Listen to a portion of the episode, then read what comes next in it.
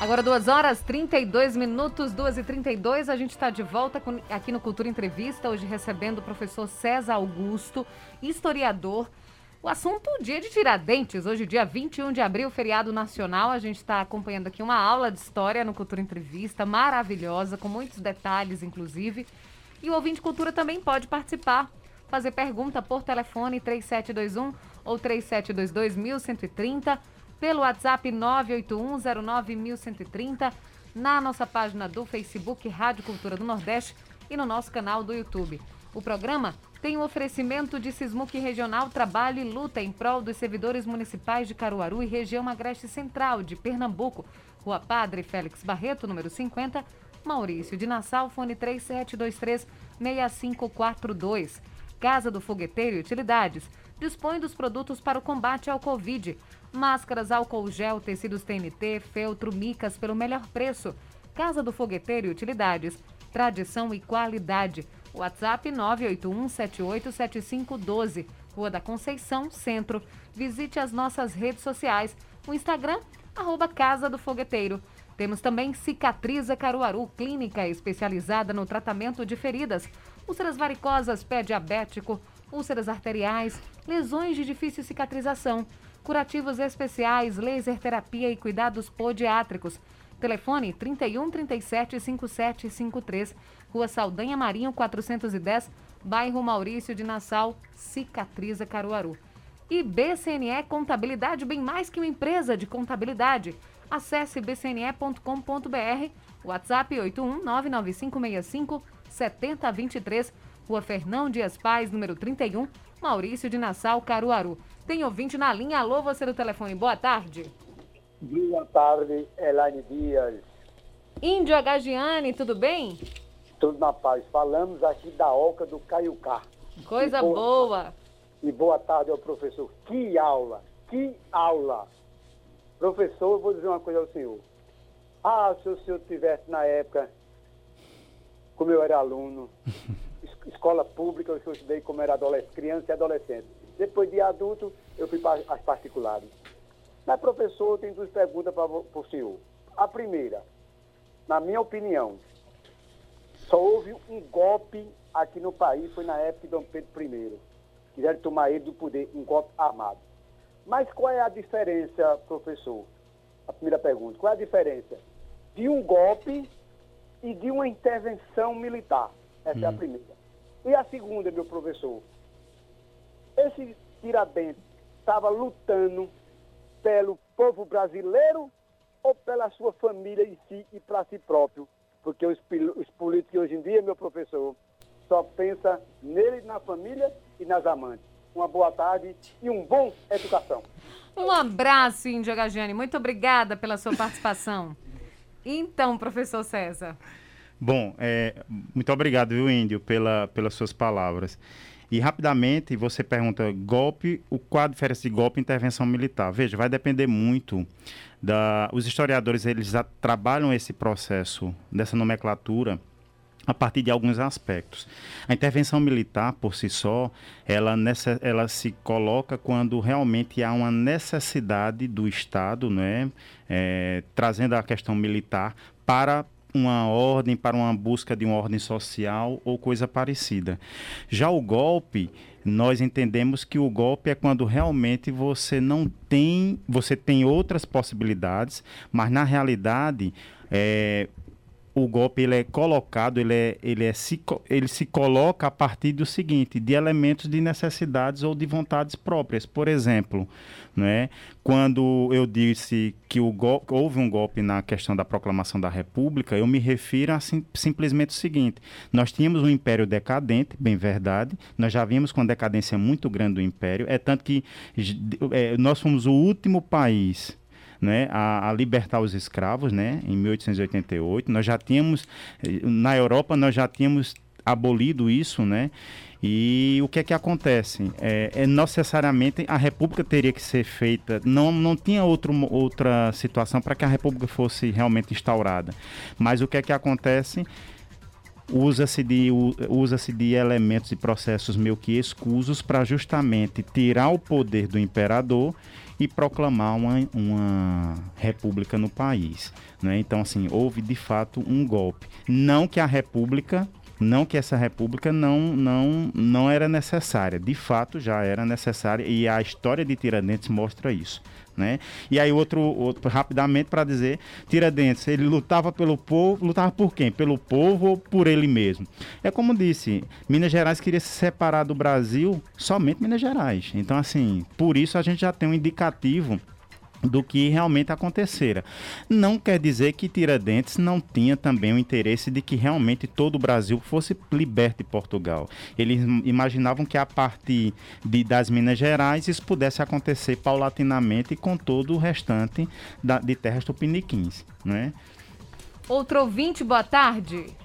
Boa tarde, ouvintes da cultura. Boa tarde, minha príncipa. Olá, é seu Heriberto, tudo bem? É a meu maravilha, boa tarde ao esse mestre com carinho, que eu, é que nem o Índia Parmegiano falou. Faz muito tempo que a gente não escuta umas aulas dessa na, na nossa literatura brasileira. Porque ai, essa rádio cultura, isso não é uma rádio, isso é uma clínica geral. Porque tudo se passa nessa, nesse, principalmente nesse horário da Elaine Dias nós temos conhecimento de tudo, de tudo, por isso que eu adoro esse programa. Eu só queria fazer que coisa uma, boa, uma obrigada, senhor pergunta para o senhor. Por que comemorar o 21 de abril, que é o dia de Tiradentes, e é mito ou é verdade? 22 de abril não é o de 1500, não é o descobrimento do Brasil, por que não é comemorado? Uma boa tarde e que Deus abençoe todos. Um abraço, senhor Heriberto. Muito obrigada. Amanhã, 22 de abril, que seria o descobrimento ou invasão, invasão do Brasil, né? Pois é, é, na realidade, muito obrigado, senhor Heriberto, pelas palavras, pela também audiência. Olha, de fato, nós temos um grande, um grande dilema sobre o dia 22 de abril. Na realidade, muitos outros, muitos outros historiadores, inclusive a época, não a época de 1500, mas depois desse, desse processo contencioso né, da, da ocupação portuguesa aqui no Brasil, é, a celebração, ela não, nós não temos realmente dados históricos do dia 22 de abril como realmente dia em que chegam as caravelas de Pedro Álvares Cabral. É tanto que na história é, sobretudo nas assembleias né, e, e também no, nas câmaras, o que é que acontece? Sobretudo no, no, contexto político, já houve diversas situações. Por exemplo, até, até a Revolução de 30, nós celebrávamos efetivamente a proclamação é, da República. É, é, é nem, nem sempre o dia 22 era pensado nisso. E aí, até a Revolução de 30, o evento que era feriado nacional, nós não tínhamos uma, uma efetiva data na cabeça. Olha, é dia 22, a proclamação é dia 15 de novembro, então isso foi realmente se organizando é, no contexto político para que a gente pudesse realmente ter um símbolo e ter um dia para que a gente pudesse comemorar. Agora, de fato, é, quando se pensa no processo muito mais é, até de, de movimentos políticos, né? É, que tentam trazer novamente o imperialismo, né? tenta trazer, trazer novamente essa questão é, imperial do Brasil. É, há uma lacuna muito grande nessa questão do dia 22. Ainda nós não temos essa, essa confirmação efetiva de que dia 22 de abril realmente chegaram as caravelas. Por essa ideia de que Carla, de que Elaine Dias falou também, olha, é descobrimento ou é outra coisa? Não é? Como foi que se deu? Então, uhum. assim, de fato também isso é um entrave muito grande para que nós possamos comemorar né, esse dia 22 de abril ou o dia que o Brasil foi efetivamente ocupado, descoberto por Portugal. Então, há esses entraves, inclusive políticos também, ideológicos, né? Temos ouvinte na linha, boa tarde. Boa tarde. Marcos, tudo bem? Só me da pipoca. Qual a pergunta? Professor, é o seguinte. Quanto à, intervenção militar e o golpe militar, eu como leigo eu já vejo muito claro que foi um golpe. Porque quando a gente já se viu uma intervenção de 30 anos, e quando você vai intervir em alguma coisa, você vai intervir para evitar uma tragédia. Uma briga de vizinho, uma briga de isso, aquilo, outro, no, no, no, no negócio está sendo mal feito, uma coisa. a gente vai intervir e depois se afasta. Intervir só para apaziguar, depois se afasta. Agora, se você entra na briga e fica brigando a vida toda, então você não foi intervir nada, você foi fazer uma guerra. Então é o que eu vejo do golpe militar. Não foi intervenção porque nunca vi uma intervenção de 30 anos. Não sei se o senhor concorda hum. comigo.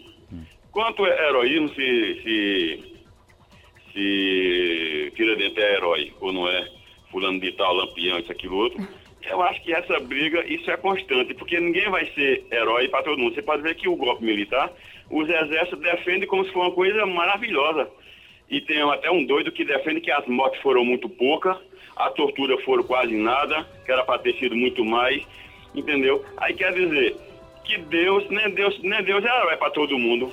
Cristo não é herói, Cristo é herói para um terço da humanidade. Então, como, como lampião, o tirano seria herói para a vida toda. Então, eu uso essa história de heroísmo, professor. Isso não é uma, uma coisa muito pessoal daquele grupo que apoia aquela determinada ação. Um abraço. Um abraço, Marco. Oi, Marcos. Boa tarde, obrigado pela participação. De fato, eu também quero dizer que quando eu me referi a golpe, não me referi necessariamente ao golpe de 64 ou à Revolução de 64. Eu me refiro realmente a 1889, na implantação, na proclamação da República.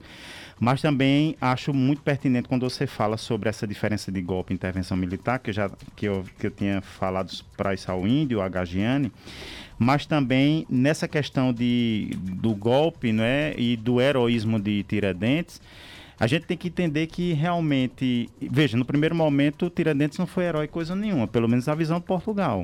E depois sim, até mesmo os militares que fizeram parte desse processo da proclamação da República e posteriormente, viu, Marcos, na revolução ou no, na ditadura militar que nós tivemos de 64 né, até 85, eles também tem como Tiradentes como um grande mártir da República, como um grande é, é, militar que realmente utilizou-se de, suas, de sua força para brigar pela República.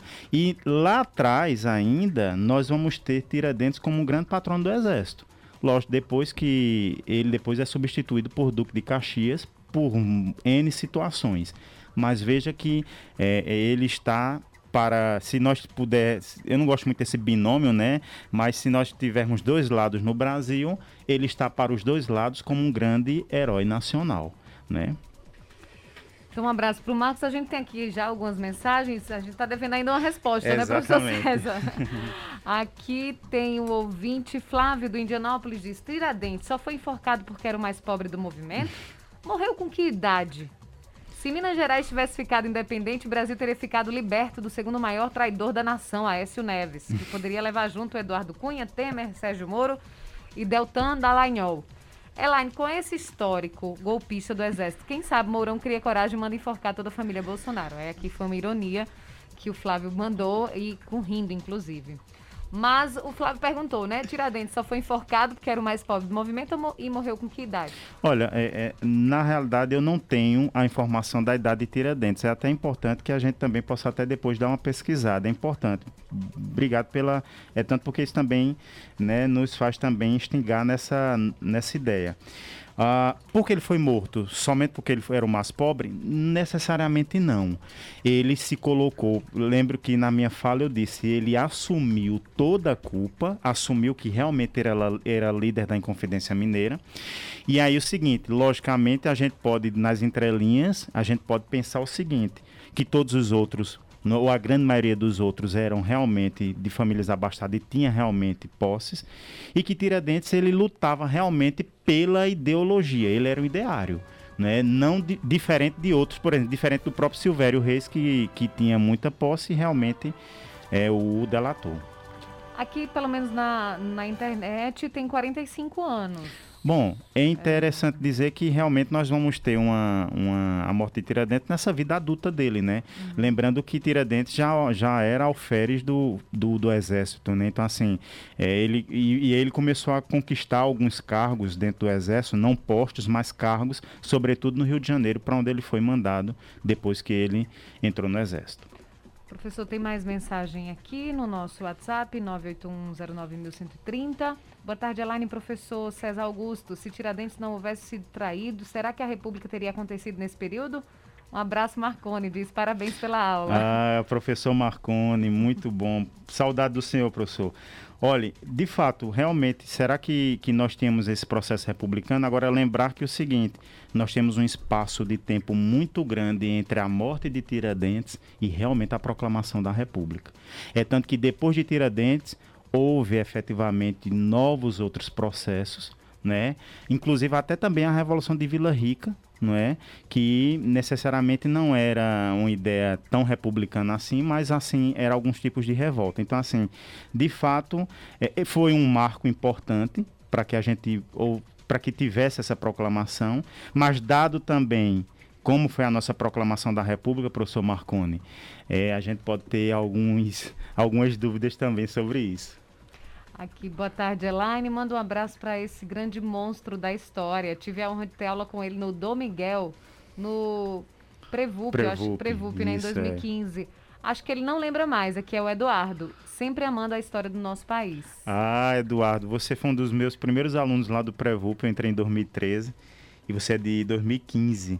Lembro porque a gente conversava muito, né? E obrigado, viu, pelas palavras. Eu... Eduardo Júnior. Eduardo Júnior, exatamente. E obrigado muito pelas palavras. Coisa boa. Vila Nova diz, Elaine, boa tarde. É, você conhece a história sobre a descoberta do Brasil com esse nome da fachada? Escola Municipal Vicente Ianês Pinzonha. Ele manda aqui uma fachada de uma escola do Cabo, acho, de Santo Agostinho. É porque tem a ideia de que Vicente Pison foi o primeiro a chegar nessas terras por aqui três anos antes, em tese, do que o Pedro Álvares Cabral. E é espanhol, tá?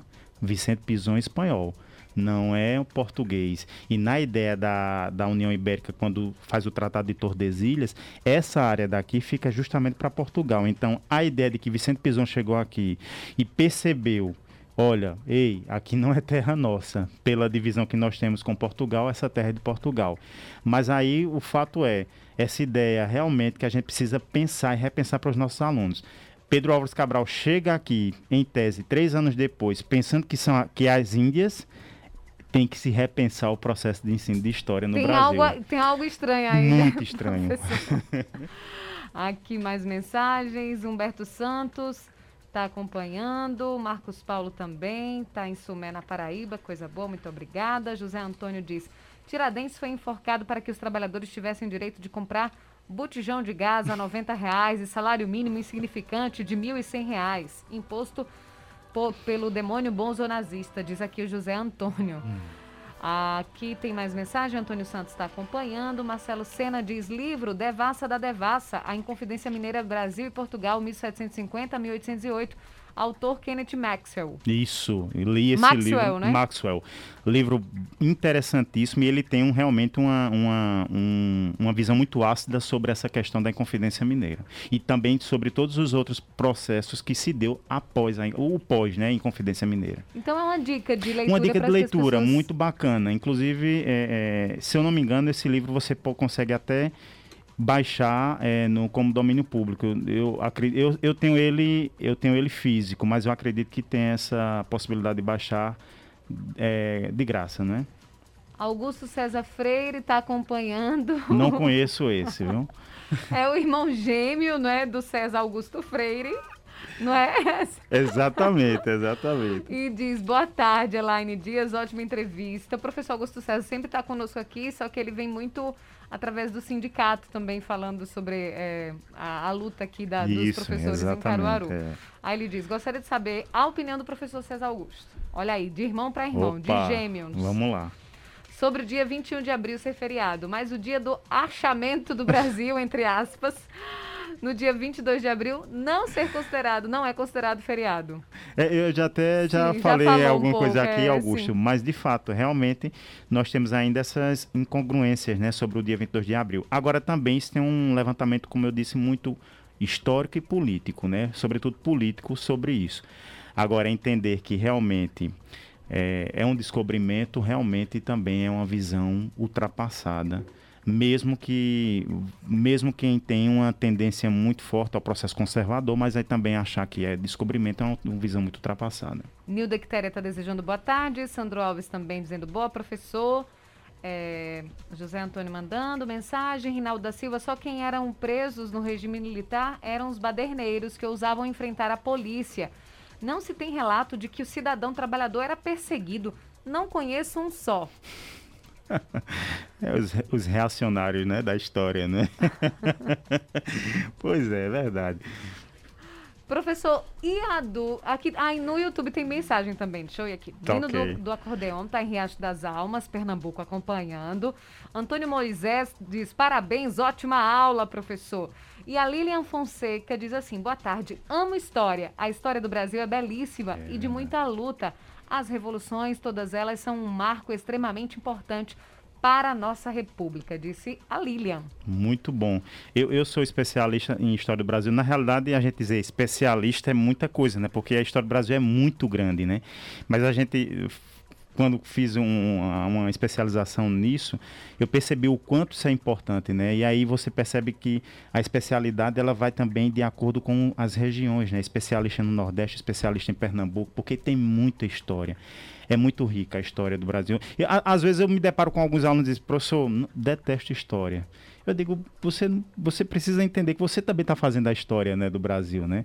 Pronto, o, o, o Eduardo Júnior, ele participou naquela época também ativamente comigo, pelo menos na, nas contribuições, no movimento dos 20 centavos. Lembra isso? Lá em 2012, 2013? Né? Então, assim, ele também fez história, né? Esse, esses alunos também começam a fazer história, né? Sobretudo também visando o processo político no Brasil, né? Pedro Miguel também manda mensagem no YouTube, diz, professor fantástico. E o que a gente deixou lá do, do intervalo para cá, né? O, hum. o, Tiradentes era careca e não tinha barba também? Pois é, ele, ele quando ele foi enforcado, ele estava preso, então todo, todo, todo, toda prisão, né, faz o, o asseamento tal e se retirou a barba e também o cabelo de, de Tiradentes. Agora, de fato, ninguém conhecia ainda o rosto de Tiradentes. Então, contrataram um, um pintor positivista Positivista é uma linha do, do uma linha filosófica, né, que a gente que é onde há uma, uma briga histórica sobre isso, mas era um pintor positivista, né, o Décio Vilares, que ele cria a cara de Tiradentes. Com toda a história, toda a narrativa que eu trouxe aqui para vocês, lembrou muito a história de Jesus Cristo. Logicamente, é, sem fazer nenhum tipo de comparação, né? Eu como cristão católico também eu tenho essa, essa importância de trazer esse processo aqui, mas assim, entender que realmente é, era necessário que o processo do heroísmo também, de Tiradentes, teria que estar ligado muito a uma questão muito... De é, fé. De fé e também em prol do povo, porque assim era Jesus.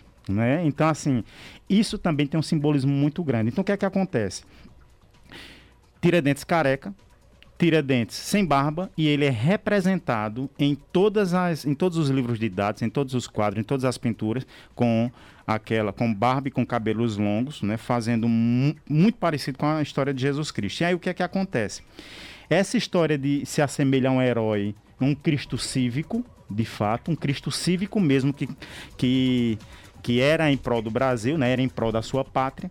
E aí o seguinte, é, tem um traidor, tem os 12, né? Então tudo isso remonta a uma história muito própria. E aí o seguinte, depois dessa história, né, de retratar Tiradentes, e aí tem a história final, talvez seja o mais importante.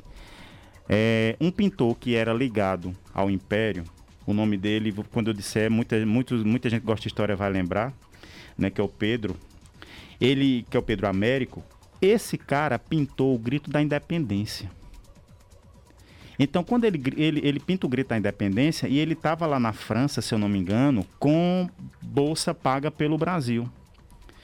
E aí, quando acontece essa questão de Tiradentes, o que é que acontece? Ele percebe de, opa, eu não, tenho, eu não consigo mais retratar o Império aqui. Então, vou, vou retratar alguém que seja realmente, que tenha essa, esse ardor cívico.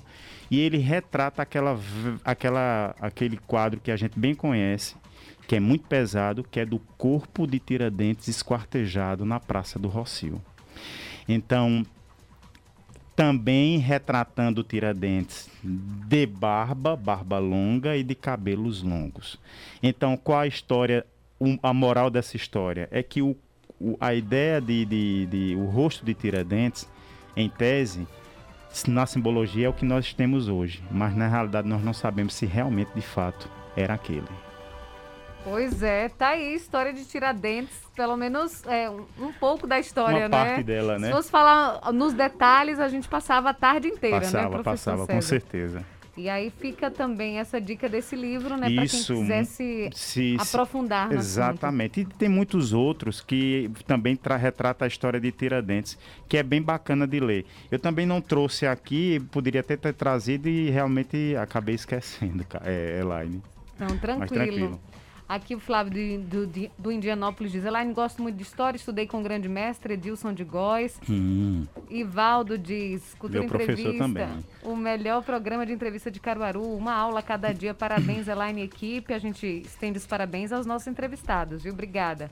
Aqui tem a Fátima de Dora, que diz: Professor, eu também sou professora, mas segundo informações, hoje, 21 de abril, continua sendo feriado por conta da inauguração de Brasília, capital do Brasil, porque foi uma das reformas, foram retirados quase todos os feriados, logo continua feriado por causa da inauguração de é, Brasília. É, é professora Fátima de Dora. Dúvida. É. é. Foi minha professora. Professora, saudades suas, viu? Foi minha professora, professora de português, viu? Professora Fátima de Dora.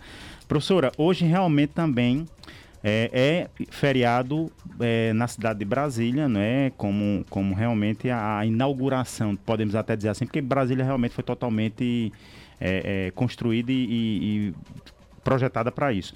Mas em tese, 21 de abril não se estende, perdão, o Tiradentes não se estende a Brasília ou Brasília não se estende ao Brasil tá? com a questão do feriado. Nós temos ainda esse processo ainda datado lá de 1890 e ainda mantemos esse processo porque realmente é o que a gente tem como processo republicano. E o Antônio Moisés está em Altinho também acompanhando no YouTube e a gente finaliza assim essa entrevista de hoje. Professor César Augusto, muito obrigada pela aula aqui. A gente ficou sabendo um pouco mais da história de Tiradentes e sabendo por que também deste dia ser feriado. Ser feriado. Muito obrigada. E volte sempre aqui aos estúdios ah, da rádio. Muito obrigado, Elaine. Eu queria agradecer a cada, cada ouvinte que, estiver, que estiveram conosco.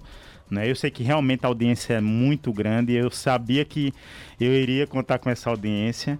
E fico muito lisonjeado em realmente em compartilhar esses conhecimentos com vocês e também aprendendo um pouco, né? Aprendi de cada um aqui que falou, né? Que trouxe essas essas suas mensagens. Então, muito obrigado e estou à disposição sempre. Muito obrigada mais uma vez ao professor César Augusto, historiador, que conversou conosco aqui sobre o dia de Tiradentes.